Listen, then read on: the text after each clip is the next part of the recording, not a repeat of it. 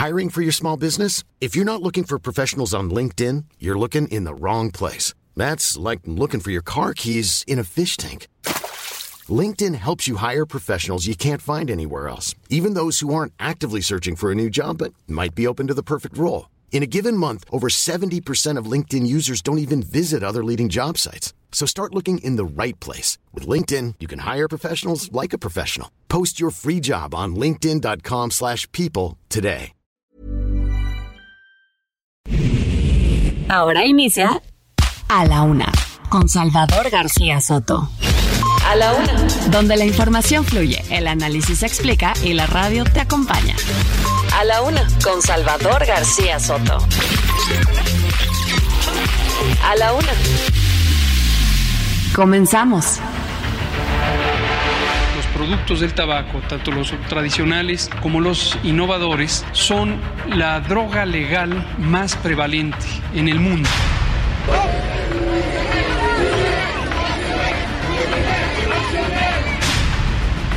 ¿Por qué lo aventaste a la bandeja? ¿Qué te hizo el animal?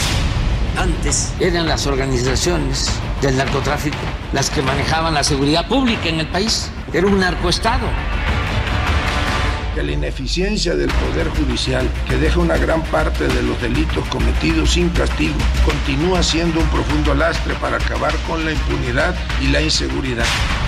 Yo veo que ellos son víctimas de una extorsión política. El Poder Judicial está al servicio de la oligarquía.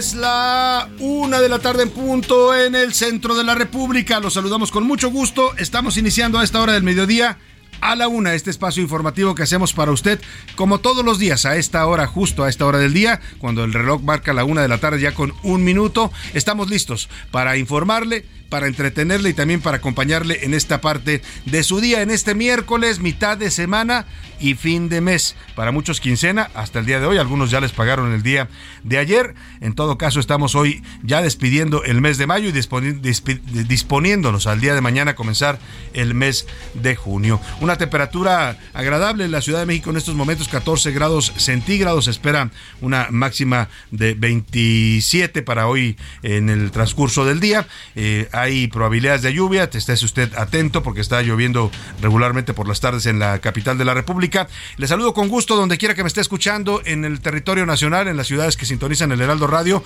Mandamos muchos saludos, por supuesto, a todos los capitalinos que nos sintonizan aquí en el Valle de México, en esta ciudad de México y su zona conurbada, a la gente que nos escucha en el tráfico, a los que están en la oficina ya trabajando, a los que están en casita todavía eh, preparándose para pues eh, preparar los alimentos, a los que están eh, trabajando desde casa, a todos los que nos estén sintonizando aquí en la capital de la República, les mandamos un afectuoso saludo desde nuestra frecuencia central 98.5 de FM El Heraldo Radio. Y desde aquí, desde esta señal, a toda la República mandamos saludos afectuosos a la gente de Monterrey, Nuevo León, a la gente de Guadalajara, Jalisco, a la comarca lagunera, también les mandamos por supuesto saludos, a la gente que nos escucha en Oaxaca, capital, y también en, el istmo de Tehuantepec, allá en el estado de Oaxaca, por supuesto también a la gente del sur del país, en Tuxtla Gutiérrez, Chiapas, en Chilpancingo Guerrero, en Mérida, Yucatán. Saludamos a todo el sureste mexicano y también al occidente, allá en Tepic, en Nayarit, también nos sintonizan les mandamos un saludo afectuoso. A la gente que nos escucha también al otro lado del río Bravo, allá más allá de nuestras fronteras con Estados Unidos. Saludamos a la gente de McAllen y de Brosville, Texas, también a la gente de San Antonio y de Huntsville, Texas, y por supuesto un poco más arriba en el territorio estadounidense a la gente de eh, Chicago, allá en la zona de los Grandes Lagos, y también a la gente de Cedar Rapids y de Independence, Iowa. Tenemos un programa con mucha información, con muchos temas importantes que le voy a estar reportando, platicando, que le voy a contar las historias de este día. Por supuesto, en las siguientes dos horas ya sabe que solo le llevo lo más importante de lo que haya ocurrido en la ciudad, en el país y en el mundo, y voy a estarle pues actualizando el panorama informativo. Así es que quédese con nosotros aquí en la Una. Estamos comenzando este espacio. A nombre de todo este equipo de profesionales que me acompaña, le doy la más cordial bienvenida. Yo soy Salvador García Soto y vamos a comenzar comenzar con la información en este miércoles de fin de mes. Hoy vamos a estar conmemorando, por cierto, el Día Mundial sin Tabaco, eh, una fecha instituida en todo el mundo que se celebra hoy el 31 de mayo. Fue declarada por la Asamblea Mundial de la Salud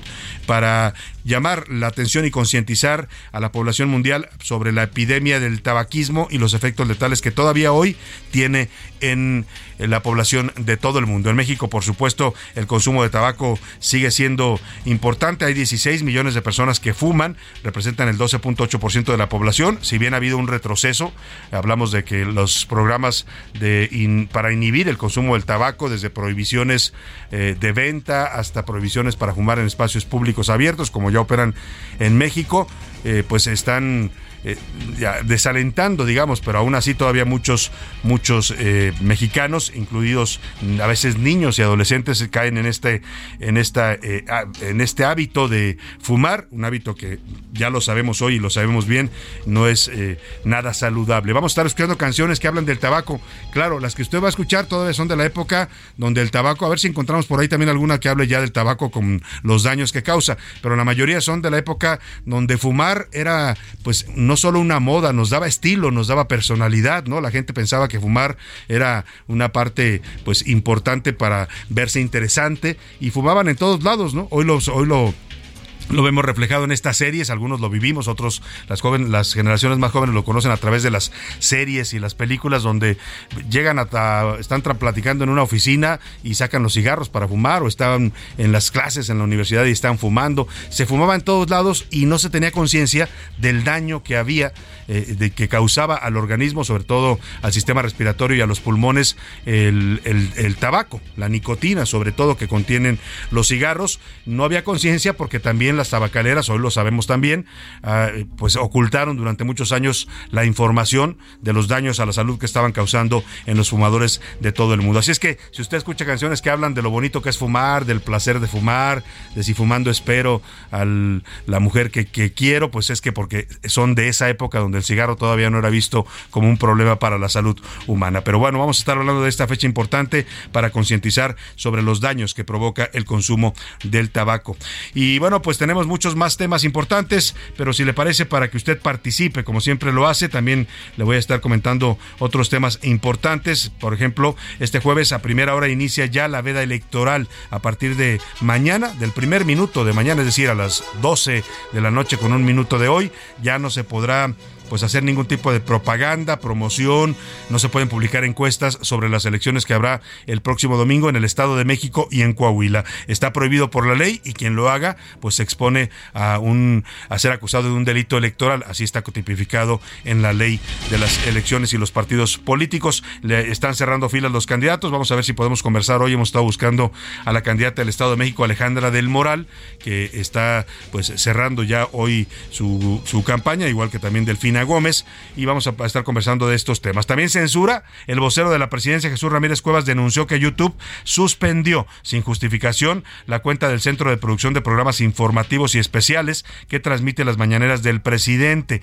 El vocero presidencial calificó esta acción como una estrategia de censura. Mire usted, como dicen por ahí, ¿quién habla de censura? Jalisco arde. En Teocaltiche hubo enfrentamientos entre integrantes del crimen organizado, quemaron vehículos. La verdad es que es una zona de de los Altos de Jalisco que está viviendo un auténtico infierno por la violencia del narcotráfico. Ha habido en los últimos días varios hechos violentos ahí en Teocaltiche. Hay viviendas que sufrieron daños, la refriega, el tiroteo y toda esta ola de terror que viven los pobladores de este pequeño municipio de Jalisco duró cerca de cuatro horas. Le voy a tener todo el reporte.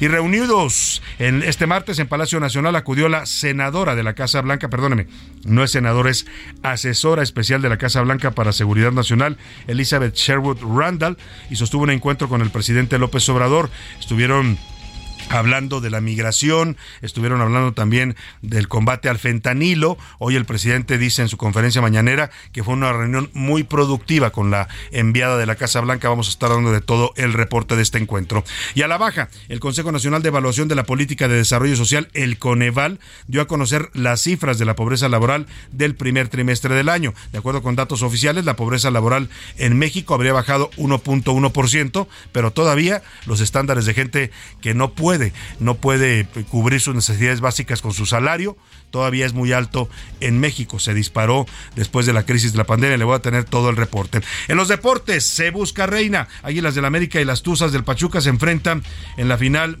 de la Liga Femenil. Bueno, creo que aquí me están poniendo información del día de ayer en el tema deportivo. Esa noticia se la dimos el día de ayer. Vamos a actualizarle, por supuesto, el panorama informativo con Oscar Mota. En el entretenimiento también Anaya Rega nos va a hablar de la salud de Julio Iglesias y nos va a dar un adelanto de la nueva canción de Rosalía va a sacar un nuevo disco la señora Rosalía. En los deportes le decía, el Consejo Mundial del Boxeo celebró ayer 60 años de existencia. Hicieron una comilona allá en un restaurante del sur de la Ciudad de México muy famoso, donde estuvo presente Julio César Chávez, Manos de Piedra Durán, Evander Holyfield, varios campeones eh, de boxeo del mundo estuvieron celebrando a este Consejo Mundial de Boxeo que encabeza el mexicano Mauricio Sulaimán. Además, primera llamada, el León recibe a Los Ángeles de FC en el juego de por la final de la Conca Champions. Vamos a ver cómo le va al equipo mexicano. Vamos a estar conversando todo esto con Oscar Mota. Como ve, el programa está variado, surtido, con mucha información, con muchos temas, distintos tópicos para estar escuchando, por supuesto, informándonos, pero también comentando y también opinando sobre los temas de la agenda pública. Para eso le hago las preguntas de este miércoles. En A la Una te escuchamos. Tú haces este programa. Esta es la opinión de hoy. thank you Y en la pregunta de este miércoles le tengo temas interesantes para que comentemos y opinemos, incluso para si usted quiere debatir sobre estos temas, ya sabe que aquí se aceptan todo tipo de opiniones, posiciones políticas, puntos de vista. El único requisito que pedimos siempre es ser respetuoso en la forma de expresarlos, no, no, no ofender, no utilizar palabras altisonantes y a partir de ahí podemos escuchar y reproducir todas las opiniones que usted nos haga llegar a este programa. La primera pregunta tiene que ver con este informe que da a conocer el CON Neval, el llamado Consejo Nacional de Evaluación de la Política de Desarrollo Social, que lo que hace precisamente es eso, evalúa qué tanto los programas sociales que se aplican en México por parte del gobierno funcionan o no funcionan para disminuir la pobreza en sus distintas facetas, desde pobreza económica, pobreza laboral, pobreza extrema, pobreza alimentaria, las distintas categorías en las que se divide el estudio y el análisis del fenómeno de la pobreza. De acuerdo con datos del Coneval, en el primer trimestre de este año, la pobreza laboral habría disminuido en México. Después le decía yo de que se disparó tras la crisis económica que generó el COVID, la pandemia del COVID. Este tipo de pobreza se refiere, ya le decía yo, a la incapacidad de una persona para poder cubrir sus necesidades básicas. Estamos hablando de alimentación, salario, perdóneme, vestido, eh, pues obviamente estudio, diversión, todo lo que requiere una familia con su salario. O sea, no les alcanza para lo básico. A usted le quiero preguntar, qué tanto le alcanza su salario para cubrir sus necesidades básicas. Le doy tres opciones para que me responda esta pregunta. No me alcanza para nada, estoy totalmente rebasado por eh, los sueldos que se han quedado rezagados ante tanta carestía e inflación. La segunda opción, sí, sí me alcanza, incluso puedo darme todavía algunos lujitos. O de plano yo ya caí en pobreza laboral. La segunda pregunta que le planteo en este miércoles, Mañana, mañana se terminan las campañas en el Estado de México, ya le decía, y en Coahuila, con miras a la elección que habrá para gobernador, en el caso del Estado de México, y en Coahuila para gobernador y también Congreso local. Le pregunto sobre estas elecciones que van a ocurrir el próximo domingo, ¿usted quién cree que se lleve o que gane estas elecciones? Más que nombres o candidatos, le estoy poniendo pues partidos y movimientos. La primera opción es va a ganar la 4T, Morena y AMLO. La segunda opción va a ganar la oposición y la Alianza va por México. O la tercera opción van a ganar la democracia y los mexicanos. Ahí le dejo estas dos preguntas y le hago una tercera. Y es interesante esta porque ayer finalmente fue detenido este sujeto que pues arrojó a un perrito, se, se, pensó que era un perro callejero, hoy sabemos la historia y se la voy a platicar completa, el perro tenía dueño, el dueño era un niño de 9, 10 años de edad, eh, efectivamente lo había rescatado porque el animal iba a ser sacrificado porque tenía un defecto en un ojo, eh, lo rescató, lo adoptó, tenía algunas eh, semanas conviviendo con él, le puso nombre, se llamaba Scooby y este sujeto Sergio N, que ayer fue detenido en Coyoacán, donde se estaba ocultando, aquí en la alcaldía Coyoacán de la Ciudad de México, pues arrojó a este perrito un caso de aceite hirviendo porque tenía una diferencia con el dueño de la carnicería en donde ocurrió este incidente allá en el municipio de Tecámac, en el Estado de México. El agresor podría pasar su proceso fuera de la cárcel debido a que el maltrato de animal en el Estado de México no es considerado un delito grave. Las penas ayer le dijimos son de los dos hasta los seis años de prisión. ¿Usted qué pediría para este sujeto que causó indignación en las redes? Ayer veíamos escenas del niño llorando porque le mataron a su perrito. Él, él salió con él. Ah, ya les voy a platicar la historia completa más adelante, pero iba acompañando el perrito al niño. El niño se distrajo un momento y es cuando ocurre esta tragedia. Y cuando él ve a su perro, el perro ya está pues muriendo calcinado en medio del aceite hirviendo. Qué pena se merece este sujeto desde su punto de vista.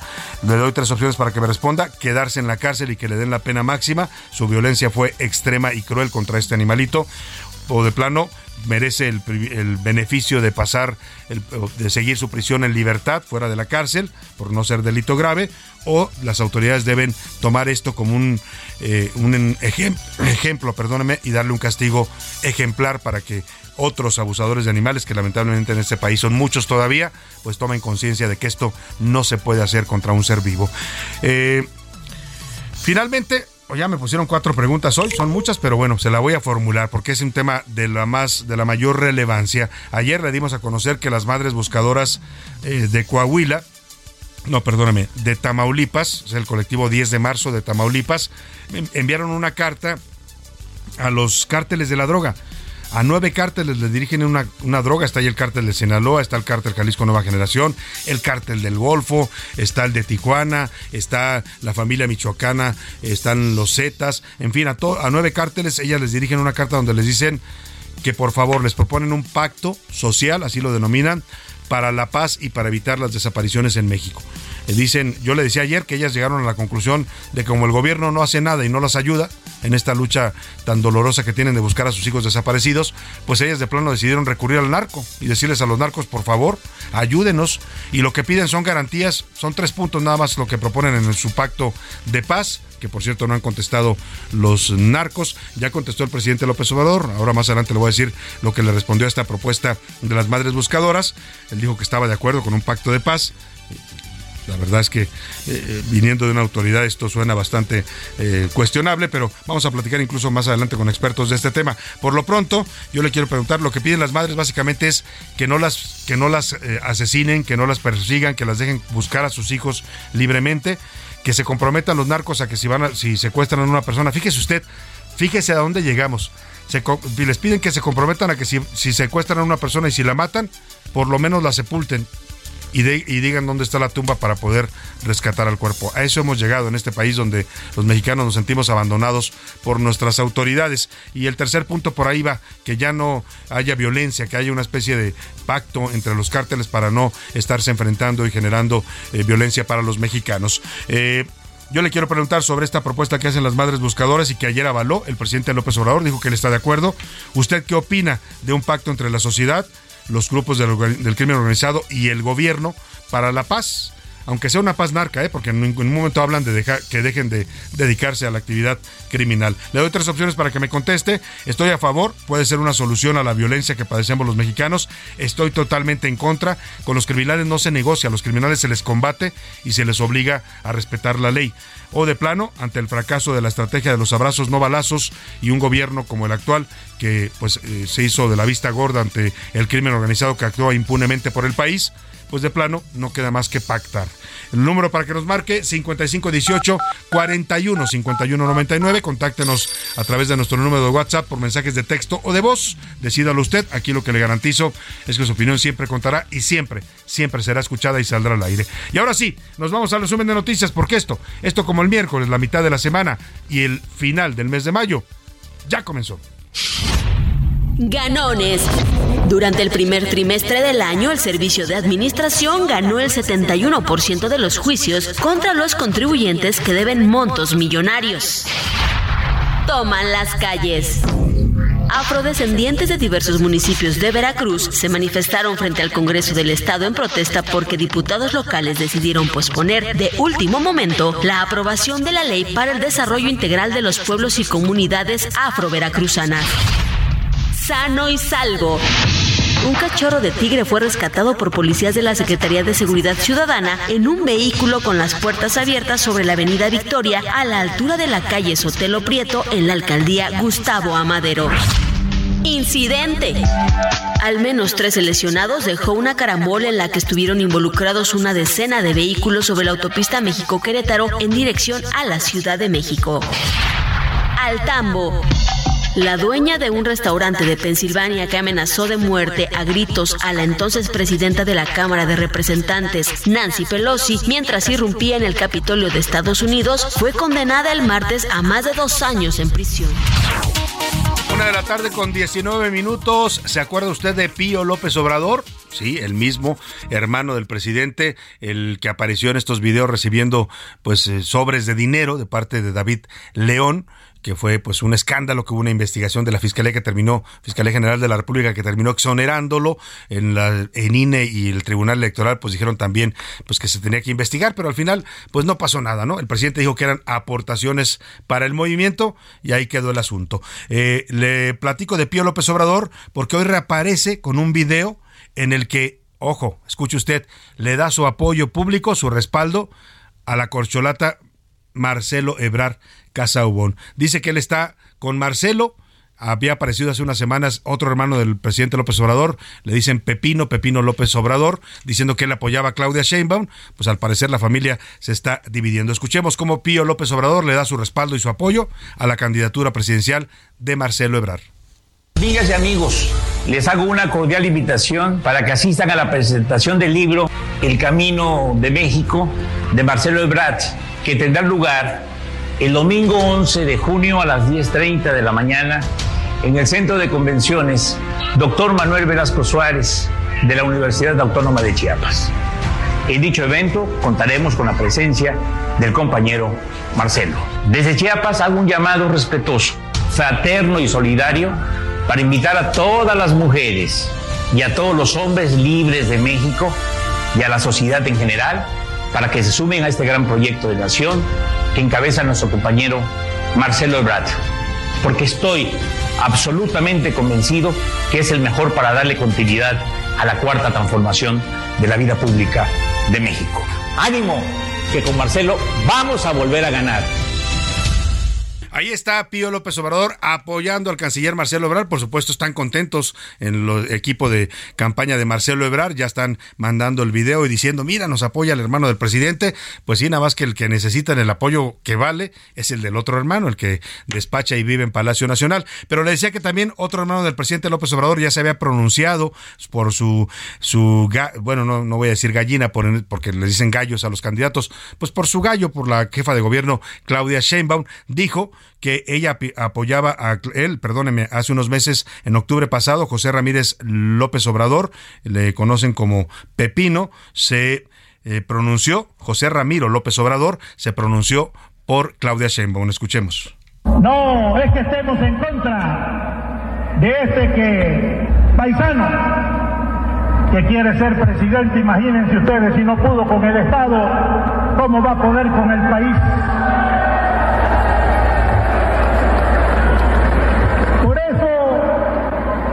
Que apoyamos a Claudia, porque es una mujer que viene de la lucha, es una mujer que estoy seguro que si llega a la presidencia va a mantener todos los programas que hoy existen, que echó a andar el...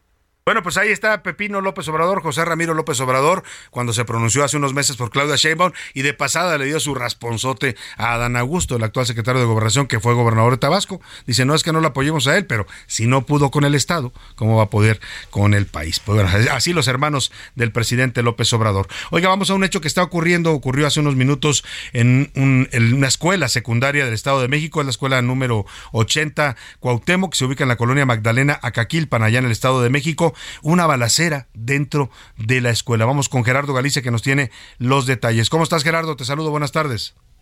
Muy bien, Salvador, excelente tarde y de manera extraoficial se habla de que esto ocurrió luego de que un alumno, se habla de un alumno de primer grado de secundaria de este plantel, la secundaria número 80, habría ingresado a este inmueble que se ubica en la calle de Jacarandas y Tulipanes con un arma de fuego. En primera instancia, lo que sabemos de manera extraoficial, eh, al parecer tuvo algún eh, especie de roce con su profesor de, matemáticas. De hecho, iba a agredirlo según versiones extraoficiales de algunos eh, estudiantes de este plantel. Sin embargo, eh, no alcanzó a llegar con este profesor, se encontró con el conserje y es a él a quien le dispara. Esta persona fue trasladada a un hospital. Hay por lo menos tres alumnos con crisis nerviosa y esto cabe mencionar que ocurrió cerca del mediodía. Lo que nos comentan algunos de los vecinos es que este joven logró escapar por la calle de Tulipanes y es en este punto donde es alcanzado por elementos policíacos y también vecinos que se suman a la captura de este jovencito de apenas 11 años de edad. Al parecer se le casilla la pistola y es como logran detener a este joven. Ya eh, fue trasladado a la agencia correspondiente en el municipio de La Paz y en este punto continúa la movilización policíaca. Las clases, por supuesto, se han suspendido. Y por lo pronto, el reporte. Pues qué situación tan grave lo que pasó en esta escuela de secundaria del Estado de México. Estaremos pendientes de más información. Gerardo Galicia, gracias por tu reporte. Nos vamos a ir a la pausa con música de que habla del tabaco, del consumo del, tabaco, de los cigarros. Eh, Claudia Sheinbaum le preguntaron hoy a la jefa de gobierno en un evento que estuvo si el presidente López Obrador era o no machista. Al regreso le voy a decir qué contestó. Por lo pronto, esto se llama Disfrutar la vida de Daniel Denies, una canción de 2014.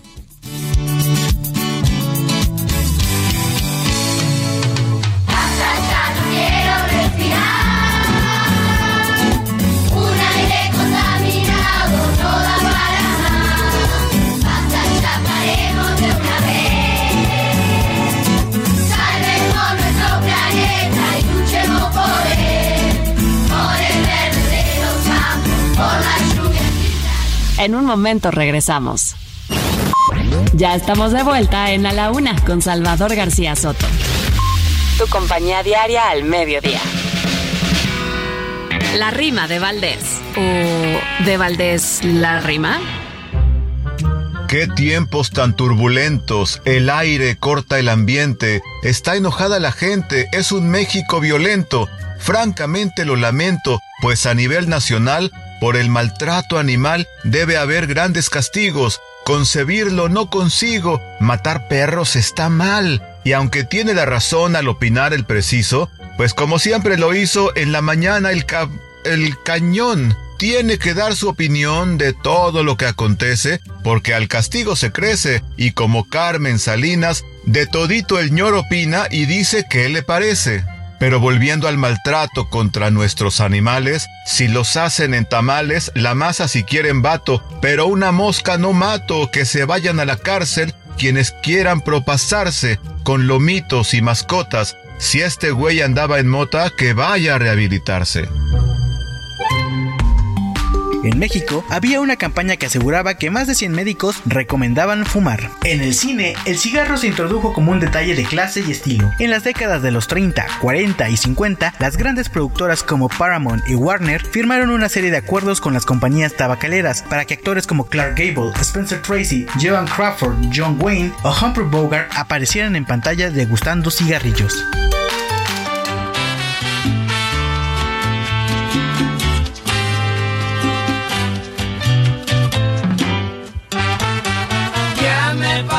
Fumando la noche entera, sin disipar tu imagen dentro de mí. He bebido de vino un mar de botella y solo he conseguido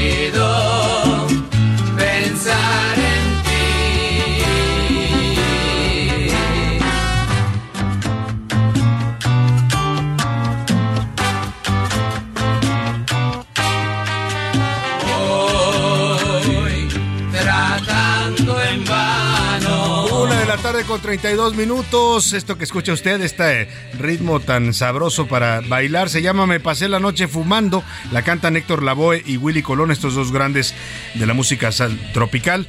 Y bueno, pues la canción habla de un mal de amores. El cigarro, le decía la cápsula que le presentamos, fue introducido por el cine, la televisión como un asunto de estilo, de caché, de que se veía usted muy maduro y no sé, interesante, fumando hombres o mujeres. Eh, hoy sabemos que no tenía nada que ver con eso, que se fueron, digamos, eh, campañas que inducían al consumo de tabaco y lo que también mucha gente asocia es fumar en momentos de crisis. Cuando usted está nervioso, cuando hay un problema, sacan el cigarrito y a fumar y a fumar, como si el cigarro resolviera los problemas. Eso es lo que escuchamos con Héctor Lavoe y Willy Colón, una canción de 1983, Me pasé la noche fumando. No te olvido bebiendo ni fumando. A la una, con Salvador García Soto. Oigan, le decía antes de irme a la pausa que Claudia Sheinbaum, la jefa de gobierno de la Ciudad de México, estuvo participando hoy en un, evento llamado Diálogo de Mujeres de América por los Derechos y el Bienestar. Lo organizó las Naciones Unidas, tuvo lugar en el Museo Nacional de Antropología. Eh, hubo personajes interesantes eh, de otros países invitados, estuvieron también políticas eh, mexicanas. El, el, evento va a tener lugar hoy y mañana. Lo que pasó es que cuando salió Claudia Sheinbaum, le preguntaron los reporteros si el presidente López Obrador, ese que tanto la apoya, la promueve y le echa porras, es o no machista. Esto fue lo que respondió. López Obrador es machista. A ver, lo voy a contestar de la siguiente manera. En este periodo que hemos vivido es cuando más mujeres hemos ocupado puestos de elección y también de decisión. Por primera vez hay un gabinete paritario, por primera vez hay una mujer gobernadora del Banco de México, por primera vez hay una directora del Instituto eh, Nacional Electoral, hay la mitad de mujeres y hombres en el Congreso de nuestro país a nivel nacional, a nivel local, hay más gobernadoras y esto es parte de la transformación. Está la jefa de gobierno diciendo que no, que López Obrador no es machista y que hay muchas mujeres en el gobierno. No sé si eso, solamente eso, el hecho de que haya más mujeres, acredite si es o no machista un gobernante. Pero bueno, ahí lo dejamos. Por lo pronto ya terminaron las campañas. Hoy concluyen, después de 50 días, las campañas en el Estado de México y Coahuila. 50, 86 candidatas y candidatos a las gubernaturas de este estado, así como las 16 diputaciones de Coahuila, cierran sus campañas. Este balance nos lo preparó Iván Márquez. Cuatro días para las elecciones en el Estado de México y Coahuila y los cierres de campaña estuvieron al rojo vivo. Delfina Gómez de la Alianza Juntos Hacemos Historia presumió que visitó todos y cada uno de los 125 municipios mexiquenses y aseguró que ganó. En esta campaña recorrimos miles de kilómetros, caminamos el estado de norte a sur, de este a oeste, visitando nuestros 125 municipios, escuchando millones de voces mexiquenses. Ya ganamos en la campaña, ganamos ganamos en las encuestas, ganamos en los corazones de la gente. El próximo 4 de junio salgamos a votar para ganar en las urnas. Por su parte, Alejandra del Moral del PRI, PAN, PRD y Nueva Alianza fue arropada por pobladores de Temascalapa, donde se mostró muy confiada de que detendrán a la cuarta transformación. Además, agradeció a los distintos partidos que la apoyaron. Presidentes municipales, gracias al PAN, gracias al PRD, gracias al PRI, gracias a Nueva Alianza del otro lado, en Coahuila, el priista Manolo Jiménez visitó Acuña, donde consideró que realizó una campaña disciplinada y sin distracciones. Además, fue contundente en que ganará. Tenemos un plan muy importante.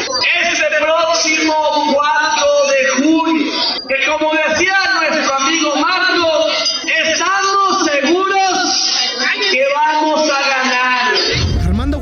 Cerró campaña en Musquis, rodeado por simpatizantes. No se quedó atrás y también se levantó la mano como futuro gobernador. Ahora que ganemos el 4 de junio y que sea su gobernador, voy a trabajar con Musquis. Musquis va a tener un gobernador de aquí de esta tierra.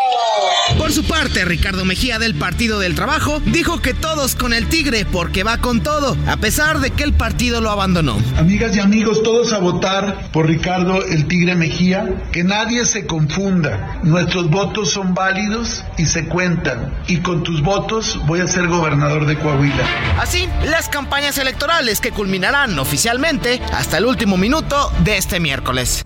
Bueno, pues ahí está, hasta el último minuto de este miércoles termina oficialmente la campaña. A partir de mañana, del primer minuto de mañana jueves, hay veda electoral. No se pueden hacer ni promoción, ni propaganda, ni difundir encuestas. Hay que dejar que se tranquilicen las cosas para que los electores reflexionen su voto. Y justamente vamos a platicar en este último día de campaña con Alejandra del Moral. Ella es la candidata de la Alianza Va por México a la gubernatura del Estado de México. Alejandra, qué gusto saludarla. Muy buenas tardes. Hola Salvador, me da mucho gusto saludarte. Muchas gracias por tomarnos esta llamada. Hace unos días conversábamos también con el equipo de campaña de Delfina Gómez y hoy pues queremos repasar con usted cuál es el balance que hace hoy en este último día de campaña, eh, cómo está viendo el, el, cierre y sobre todo lo que viene de cara al, al próximo domingo, que es digamos la, la encuesta final, la encuesta que vale realmente. Pues primero me da mucho gusto que sea conmigo y no con mi equipo. Este, eso es lo que vimos toda la campaña, solamente al equipo y yo estoy muy contenta de ser una candidata que haya tocado a todos los sectores de la población en el estado. Recorrimos el estado, estuvimos cerca de la gente, eh, venimos una campaña intensísima de atrás para adelante, de abajo hacia arriba. Eh, fue una campaña de mucha entrega, de mucha determinación, de mucha disciplina y la verdad es que yo espero que el próximo domingo los mexiquenses salgan a votar con toda la información que pudimos eh, otorgarles, conociendo a las candidatas, conociendo a las propuestas y que tomen una buena decisión. ¿Qué tanto le preocupa a Alejandra del Moral en este cierre lo que están diciendo algunas encuestas? Hoy vemos una que publica el diario Reforma que dice que la diferencia se cierra en 10 puntos. Usted avanzó bastante en esta campaña y, ayer el Heraldo de México publicaba una encuesta de Poligrama que le daba también una diferencia de 11 puntos entre usted y la candidata Delfina Gómez. ¿Le preocupan esos números? ¿Usted se siente confiada en que puede haber un fenómeno que le dé la vuelta a lo que dicen los sondeos? No, no confiada, no, he estado trabajando. Lo que podemos decir es que todos los días trabajamos sin descanso para que eso se diera y que las encuestas no votan, Salvador. En el 2021, que fue el proceso, la primera vez que fuimos en coalición, ninguna encuesta logró medir el impacto de la coalición y todas sobreestimaron a Morena, todas se equivocaron en los resultados de la Nepantla, de Toluca, de Naucalpan. Uh -huh. Lo mismo yo no no hago por supuesto menos ninguna de las de las eh, encuestadoras pero la única encuesta que vale y la única encuesta que a mí me interesa es las cuatro de julio es interesante eso que comenta porque efectivamente hemos visto este tipo de fenómenos allá en el Estado de México, como dice usted, en las pasadas elecciones. También aquí en la Ciudad de México en 2021 muchas encuestas decían que Morena iba a arrasar en las alcaldías y terminó perdiendo nueve de ellas. Acabamos de ver en España el pasado domingo una elección también municipal donde todas las encuestas decían que iba a ganar el PSOE y terminó arrasando el Partido Popular, que es la derecha. ¿Usted eh, cree, Alejandra, que en México se pueda volver a registrar un fenómeno de estos donde las encuestas se equivoquen y no estén midiendo el voto real que va a salir el próximo domingo? Lo vamos a ver el domingo, uh -huh. eh, Salvador. Además de que eh, fue evidente que su estrategia publicitaria en sí. toda la campaña fueron las encuestas, sí. que ellos las pagaron para que así fuera. Entonces, eh, entrar a un debate de encuestas cuando es una estrategia de ellos, la verdad es que a mí no me no me da nada, uh -huh. me daba más trabajar, estar enfocada en generar eh, empatía con los mexiquenses, que conocieran quién es Alejandra, sus propuestas, su capacidad, que comparen y elijan ellos. Y bueno, pues ahora el 4 de junio será la hora de la verdad. A los priistas que estuvieron apoyándola en esta campaña, por supuesto también usted mencionaba en su cierre al PAN y al, al PRD y a, a Nueva Alianza que lo han, han, apoyado también, perdóneme, en esta, en esta campaña. Eh, ¿Qué mensaje les daría la candidata? Sobre todo porque pues viene la hora de la verdad el próximo domingo. Pues mira, primero muy agradecida uh -huh. con el panismo, con el perredismo, con los aliancistas que me adoptaron como su candidata, que me permitieron ser su candidata y que logramos ser un solo equipo. Y con los priistas, bueno, pues este ejército que ha militado en, en el partido que yo he militado durante mucho tiempo, pero hoy los cuatro partidos somos un solo equipo. Tenemos una misma meta, hemos trabajado como nunca pensamos que podríamos lograrlo yo eso se lo reconozco en cada uno de los municipios, en cada una de las latitudes del Estado, porque eh, habla de nuestra pluralidad política, pero sobre todo habla mucho más del amor que le tenemos a esta tierra. Y vamos a ganar. Finalmente, más allá de los partidos que la postularon, al final los que deciden pues son los electores. ¿Qué les diría Alejandra Almoral en esta última oportunidad a los eh, mexiquenses, a, lo, a, los que van a salir a votar, a lo, la clase media, la clase baja, la clase alta, a todos los que quieran y puedan participar en este proceso? ¿Qué mensaje les diría? ¿Por qué es importante que salgan este próximo domingo? que no nada más importante que su voto y que eh, sin duda alguna votar un día va a marcar los próximos seis años de su vida. Así es que hay que salir a votar. Por ahí dice una frase que, si, frase que si no vota no se queje. Así es que hay que salir a votar, hay que hacer uso de nuestro derecho y el próximo 4 de junio en las urnas podrán decidir en manos de quién pueden poner el destino del Estado y qué es lo que quieren para lo que más aman, que eso es su familia en el Estado de México. Pues Alejandra del Moral, candidata de la Alianza, va por el Estado de México, que forman el PRI, el PAN y el PRD y la Nueva Alianza. Le agradecemos mucho, le deseamos todo el éxito. Estaremos, por supuesto, si nos lo permite, conversando con usted el próximo eh, domingo y- o el lunes que se, se conocerán ya los resultados. Que así sea. Muchas gracias, Salvador. Muchas Muy buena gracias. tarde. Muy buena tarde, Alejandra del Moral. Eh, sí, pues la verdad yo le decía, hace unos días platicamos con el equipo de campaña porque, aunque insistimos, insistimos, insistimos, la maestra Delfina, pues no le gusta dar entrevistas, así nos dijeron de plano, no, ella no le gusta dar entrevistas telefónicas y hablamos, eso sí, con el personaje más importante, ¿no? Muchos dicen que es el que lleva toda la estrategia y que es el, el próximo gobernador de facto, así le dicen a Horacio Duarte, si es que llega a ganar Delfina, ¿no? Pero es el coordinador de la campaña y un hombre muy importante, nos dio también su balance final por el lado de Morena. Ya sabe que en este espacio siempre buscamos equilibrar y escuchar todas las voces y las posiciones. Oiga, rápidamente vamos a información de último momento porque acaba de ser vinculado a proceso. Eh, Sergio N. es este sujeto, porque yo insisto en no llamarlo persona ni ser humano, es este sujeto que pues aventó a un perrito eh, vivo a un caso con aceite hirviendo que causó indignación en las redes sociales. Ayer incluso cuando lo sacan de la Fiscalía General eh, de Justicia de la Ciudad de México, donde, lo, donde fue llevado en un principio para después entregarlo a las autoridades mexiquenses, eh, la gente lo, lo agrede, o sea, hay gente que fue a, a- a decirle pues hasta de qué se iba a morir, hasta de qué iba eh, pues eh, todo, todo lo que le nació a la gente al ver este acto de crueldad animal que cometió este sujeto. Milka Ramírez, cuéntanos, ya lo vincularon a proceso. Así es, Salvador lo vincularon a proceso de acuerdo con el juez del Estado de México, lo que dice que es un peligro para la sociedad y para los animales. De hecho, también esta mañana habló la secretaria de Seguridad, Rosa Isela Rodríguez, ¿Qué que dijo? dijo, dijo que no se va a quedar impune este caso, que toda crueldad animal debe de ser castigada. ¿Te parece si la escuchamos? Es importante porque es la secretaria de Seguridad Federal, ¿no? Habló ahí en la mañanera del presidente López Obrador. Ya decía Héctor Valdés en su rima que el presidente también le entró al tema. Es un tema que causó mucha indignación en, en redes sociales y esto es lo que dice la secretaria de Seguridad Federal, Rosa Isela Rodríguez, sobre este caso de maltrato animal. pues ya tenemos un probable responsable que está presentado ante el juez y que él sabrá cuál será eh, la sanción que se le imponga. Sí, es inaceptable la crueldad animal. Los animales son seres vivos y pues nadie, nadie tiene derecho a lastimarlos. Nuestra misión es protegerlos también y qué bueno que ya se detuvo al presunto responsable de tan horrenda acción. Bueno, pues ahí está lo que dice Rosa Isela Rodríguez, importante, y habrá que ver ahora qué pasa con, con la justicia en el Estado de México y con la ley, porque hace un rato le decíamos este dato y más adelante lo vamos a ampliar, de que la ley en el Estado de México, la ley que, que condena el maltrato animal, pues no lo establece como un delito grave, o sea que este sujeto podría, podría tener, en, según la ley, el beneficio de seguir su proceso de libertad, aunque yo creo que con la indignación que hay y con estas declaraciones desde Palacio Nacional, pues el juez tendrá que medir también el impacto de una decisión así y podrían bueno, la, la, la- el criterio ya lo aplicó el juez, dice que por ser un peligro para la sociedad se queda en prisión preventiva, aunque no sea delito grave. Ahora falta saber cómo va el proceso y qué condena le dan. Ayer le decíamos, la ley dice que se, entre dos y cuatro años, y perdóname, seis años de prisión y una multa de 400 días eh, de salario mínimo mm, para quien eh, maltrate con dolo a un animal y le provoque agonía, como fue este caso. Vamos a estar pendientes del tema. Por lo pronto, vamos a escuchar esto. Pronto, solo en Soriana.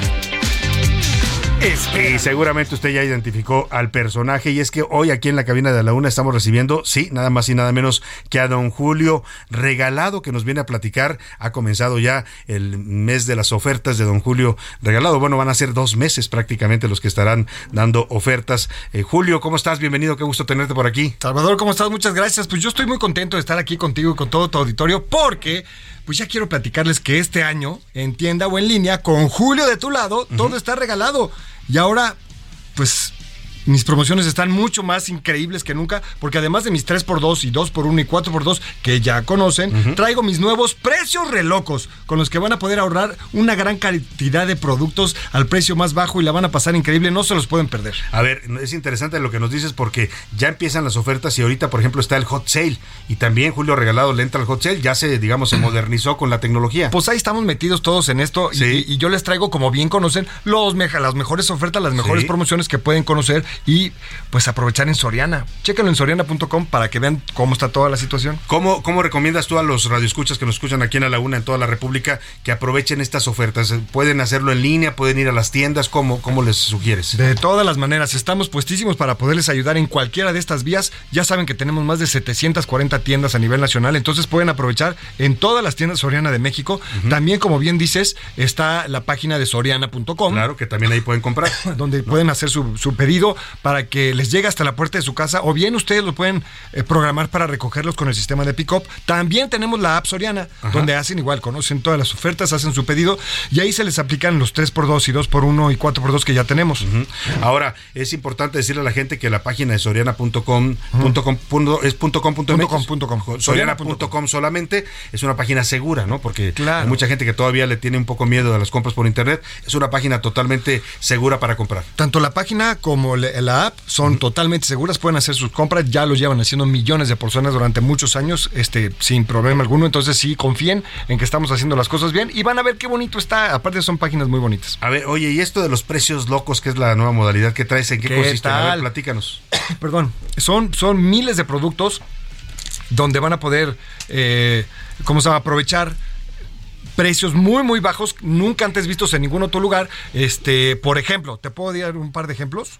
Sí. Por ejemplo, ahorita tengo papel higiénico regio, rinde más, de 12 rollos, 300 hojas a 69.90. Es un generalmente está como 99 y Está ahorita muy bien. ¿no? Sí, claro. Oye, y ahorita en tiempos de, de inflación, pues es importante aprovechar las ofertas de Julio Regalado. Pues de eso se trata un poquito, de ayudar a la gente para que puedan aprovechar todas las ofertas y ahorrar y ayudar a la, a la ¿cómo se llama? A la, a la billetera, a la cartera. Y, y los precios locos y las eh, 2 por 2 por 3 por 2 y Tres por 4 dos. por 3. Te voy a explicar los 3 A ver, por 2 para que la gente los entienda muy bien. Por ejemplo, ahorita tengo todos los detergentes, suavizantes y lavatrastes al 3x2. Esa es la oferta. Detergentes, suavizantes y lavatrastes. Tú agarras los tres productos que tú quieras. Puede ser un detergente, un suavi un, eh, eh, eh, para, ¿cómo se llama? Ropa blanca, otro detergente para ropa de color y un su- suavizante. Son tres diferentes de diferentes precios, diferentes marcas. Pagas dos y el tercero de igual o menor precio te lo regalo Te lo- yo. te lo regalo. Tengo otra oferta, por ejemplo, ahorita. estás muy regalón, Julio. Pues de eso se trata, Claro. pues así me llamo y así me apellido. Esta les va a interesar a todos los que están aquí en la cabina. Vamos a ver la cara que Oye. pone. Todos los vinos y licores al 3 por Ay, 2. mira, uy, brincaron de gusto. ¿Qué, Brincaron qué van a decir del equipo de la una? Oigan, tranquilos. Qué bárbaros, ve, hasta, hasta todos, de, todos deditos de like. Y entonces te puedes llevar un ron, un whisky y un tequila, Lo por que ejemplo, o dos vinos, y como quieras, pagas dos y el tercero de igual o menor Por supuesto, hay que siempre tomarlo con moderación. Obviamente, evita el exceso. O sea que estás hablando de que de- las ofertas de Julio Regalado van a ser en toda la tienda prácticamente. En toda Todo la tipo tienda. de productos. Es muy importante que estén pendientes de las redes sociales para que chequen, porque cada semana vamos poniendo cosas nuevas y van cambiando las ofertas y así puedan estar al tanto de cuáles son las vigencias, cuáles entraron, cuáles salieron, etcétera, ¿Te etcétera. acuerdas de las, de las redes de Soriana? Pues ¿Las sí, es, en, en Soriana, en, en Instagram es eh, hiper- Soriana Hiper o Soriana Mercado o Soriana Express, ahí pueden verlas. Todo lo que tenga que ver con Soriana, soriana.com. Todas son estamos. de redes Sí, sociales de Soriana. Redes sociales de Soriana. Eh, finalmente, Julio, eh, pues, ¿cuál sería tu recomendación? Eh, Estamos hablando que va a durar de aquí, o sea, arrancas ya empezando el mes de junio. Ya estamos. Ya estás. Empezó desde, desde o- mayo. Desde mayo. Sí, ya puedes ir ahorita. ¿Y va a terminar cuándo las ofertas de julio? La primera semana de agosto. Ah, no, bueno, Entonces pues, tienen todos los... hay mucho tiempo. Sí, claro, pero el chiste es que vayan viendo para que no se les vayan a ir las ofertas, porque Ese vienen muy tema. buenas. Ya las conocen, ya vienen. Ahora, la- los productos de, de precios re locos, esos están todo el tiempo, entonces aprovechenlos muy bien, por favor. Oye, y me decían que tienes también alguna promoción o, de estos, no sé si son precios locos o 3x2 o 4x3 de higiene bucal. Higiene bucal, sí, 3x2 en toda la higiene bucal y afeitado. Están esos, todos esos productos juntos. Te puedes llevar una pasta y un enjuague bucal y unos rastrillos, o una crema para rasurarte y el hilo dental y un rastro. O sea, agarras los tres que tú quieras, pagas dos y el tercero de igual o menor precio va gratis. Pues Julio Regalado, gracias por visitarnos, gracias por las ofertas y habrá que ir a aprovecharlas ahí en Soriana en Al estos contrario, meses. Salvador, gracias a ti y a tu auditorio y recordarles solamente que en tienda o en línea, con Julio de tu lado, todo está regalado. Solo en Soriana. Los espero. Muchas gracias a Julio Regalado. Vámonos rápidamente hablando que ya andamos hablando de ofertas y promociones. Yo le preguntaba a Julio sobre el hot sale, que también le entra, por supuesto, Soriana a estas ventas en línea que están teniendo descuentos muy interesantes. Ayer me metí a algunas páginas y sí hay buenas ofertas. Es momento de que usted aproveche para comprar pues de cualquier cosa. Están vendiendo todo con descuentos que van del 30, a veces hasta el 50 y encontré ayer uno que estaba hasta casi el 70%. Así es que este es el hot sale en el año 2023, nos cuenta Milka Ramírez. Desde el lunes 29 de mayo y hasta el 6 de junio se realiza el Hot Sale, una campaña que ofrece descuentos en productos en línea con el objetivo de estimular el comercio electrónico. Esta es su décima edición y es organizado por la Asociación Mexicana de Venta Online. En 2022 este evento registró ventas por 23.240 millones de pesos. Más de 12 millones de mexicanos participaron en la campaña y se sumaron 676 empresas. En este 2023, la Asociación Mexicana de Venta Online prevé que al menos 7 de cada 10 mexicanos compren aunque sea un producto durante estos días y que la demanda de envíos por compra aumente en 25% en comparación con el año anterior.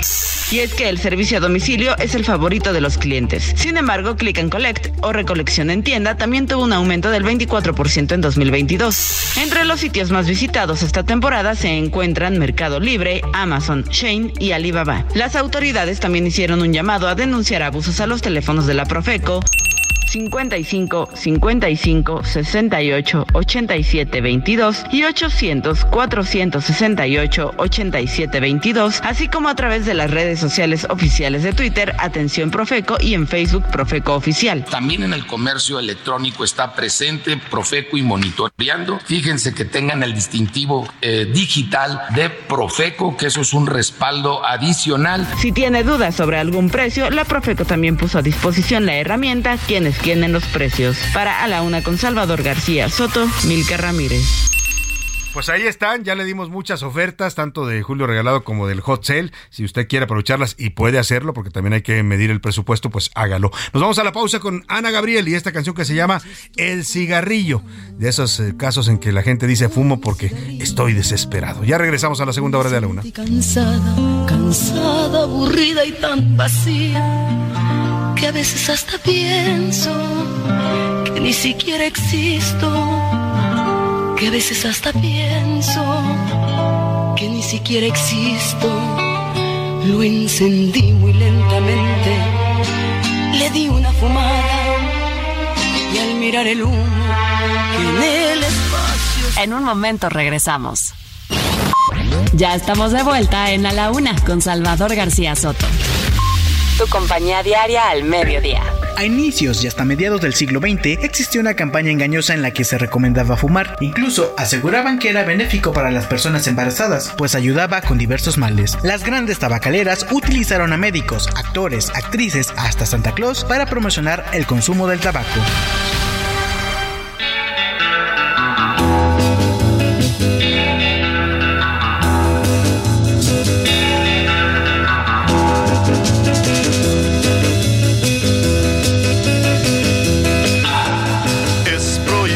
Fumar, dice el aviso que vi. Es prohibido fumar, pues el fuego puede pegar. Pero un día en la calle vi su mirar y toda la llama que ella me prendió, ni un bombero puede apagar, ni un bombero puede apagar. Yo tengo una morena que es una tentación. Cuando ella me besa, sube mi tensión. Sus besos tan ardientes encienden mi pasión.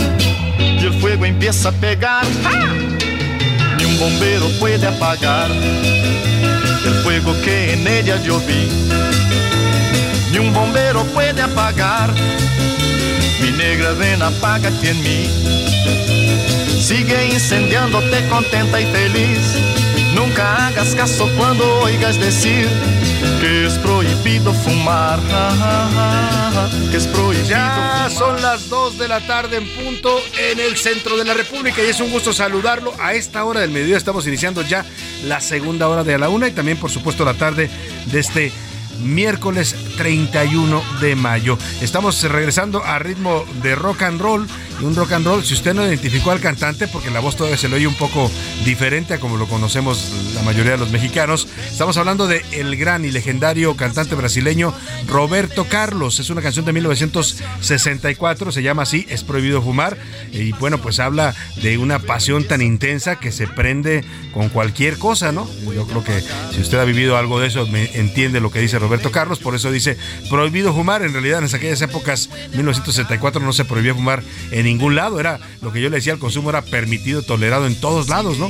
Y se veía incluso como un asunto muy elegante el tener el cigarrillo en la mano y en la boca. Así eh, cantaba Roberto Carlos en un disco que se llamó justamente Canta la Juventud. Estoy viendo la foto del disco, todavía ni siquiera melena tenía, era Roberto Carlos con un corte de pelo muy, muy corto. Vamos a iniciar la segunda hora todavía con mucha información, con muchos temas, historias, noticias, entrevistas, todo lo que le tengo preparado. Vamos a actualizar el panorama informativo, vamos a hablar de, muchos temas importantes, así que quédese con nosotros aquí en A la Una en esta segunda hora. Lo invito a que nos siga acompañando y a que continúe también disfrutando de la música y por supuesto eh, informándose a través de este espacio. Escuchemos más de Roberto Carlos, Es prohibido fumar, 1964. Y seguimos con más en esta segunda hora de A la Una. Es prohibido fumar. Es prohibido fumar.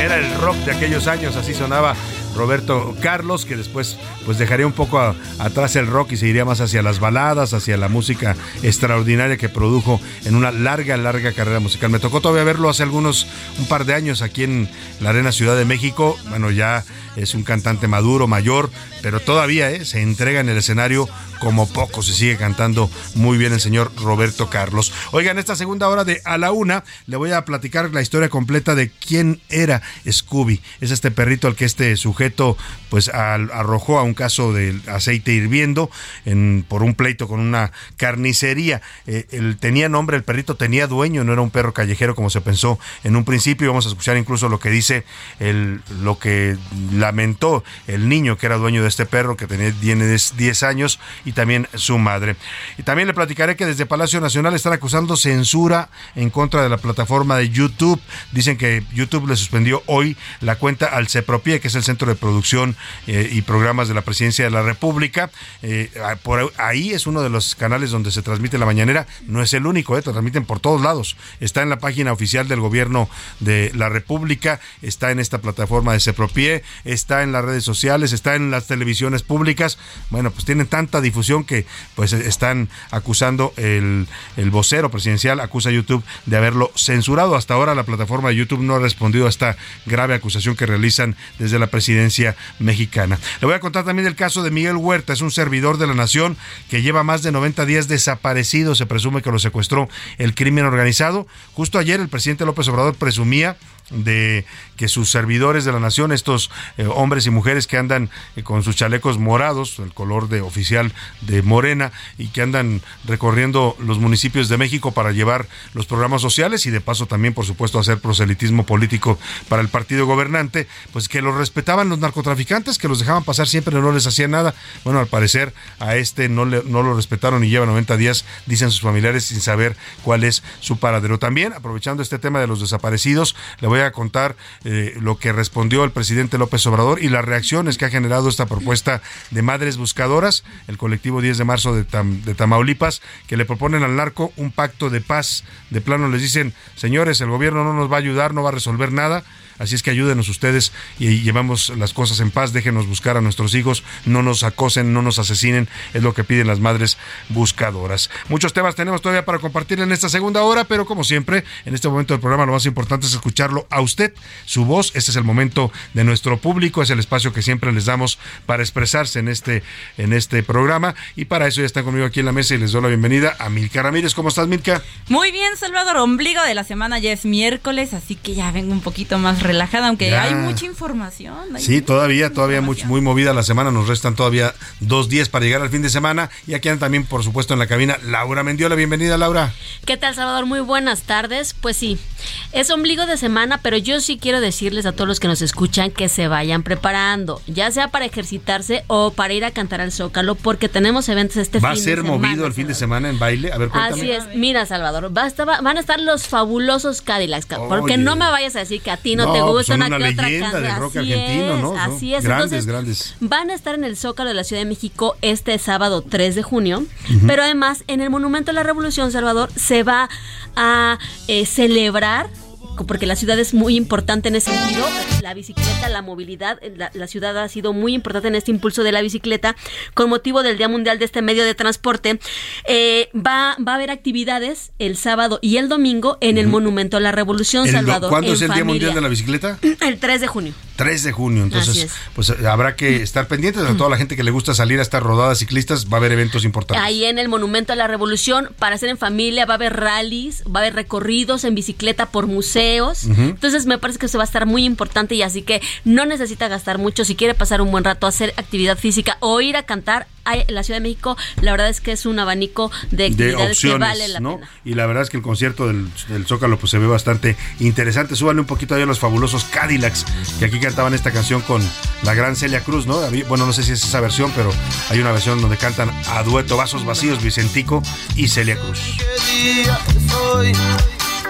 Solo sé que te vi salir y en cinco minutos perdí las letras para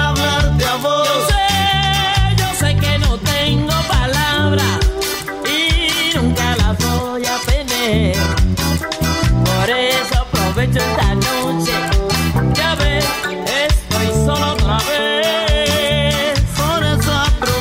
así más o menos va a sonar el Zócalo este eh, sábado, es el sábado, ¿verdad? Sábado, 2 de, tres- 3 tres- de junio, junio. donde el concierto de los fabulosos Fabulosos Cadillacs, Cadillacs. por supuesto con su vocalista que después ya se volvió solista, están juntándose para este tipo de presentaciones, el gran Vicentico. A las 8 de la noche. A las 8 es el concierto. Váyase con tiempo porque sí, se llena, ¿eh? se llena con este tipo de, de conciertos. Pero bueno, llegó el momento de lanzar en este espacio la pregunta. ¿Qué dice el público? Salvador, y tenemos un montón de mensajes ahora. Sí, hay Venga, un me montón gusta, de mensajes. me gusta eso del montón. Sí, un montón. Dice, en cuanto al caso del, mal, del Qué bueno que maltrato... dijiste un chin. Un, mejor, un montón.